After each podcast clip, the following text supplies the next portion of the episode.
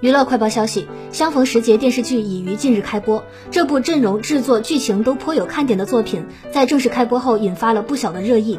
相逢时节改编自阿奈原著小说，阿奈的代表作有《欢乐颂》等。从故事情节上，相逢时节的品质本身就有一定保证。阵容部分也是相逢时节的一大看点，雷佳音、袁泉、张艺兴、贾乃亮、罗海琼、梁冠华主演，客串的演员包括李乃文、王楚然、张丽。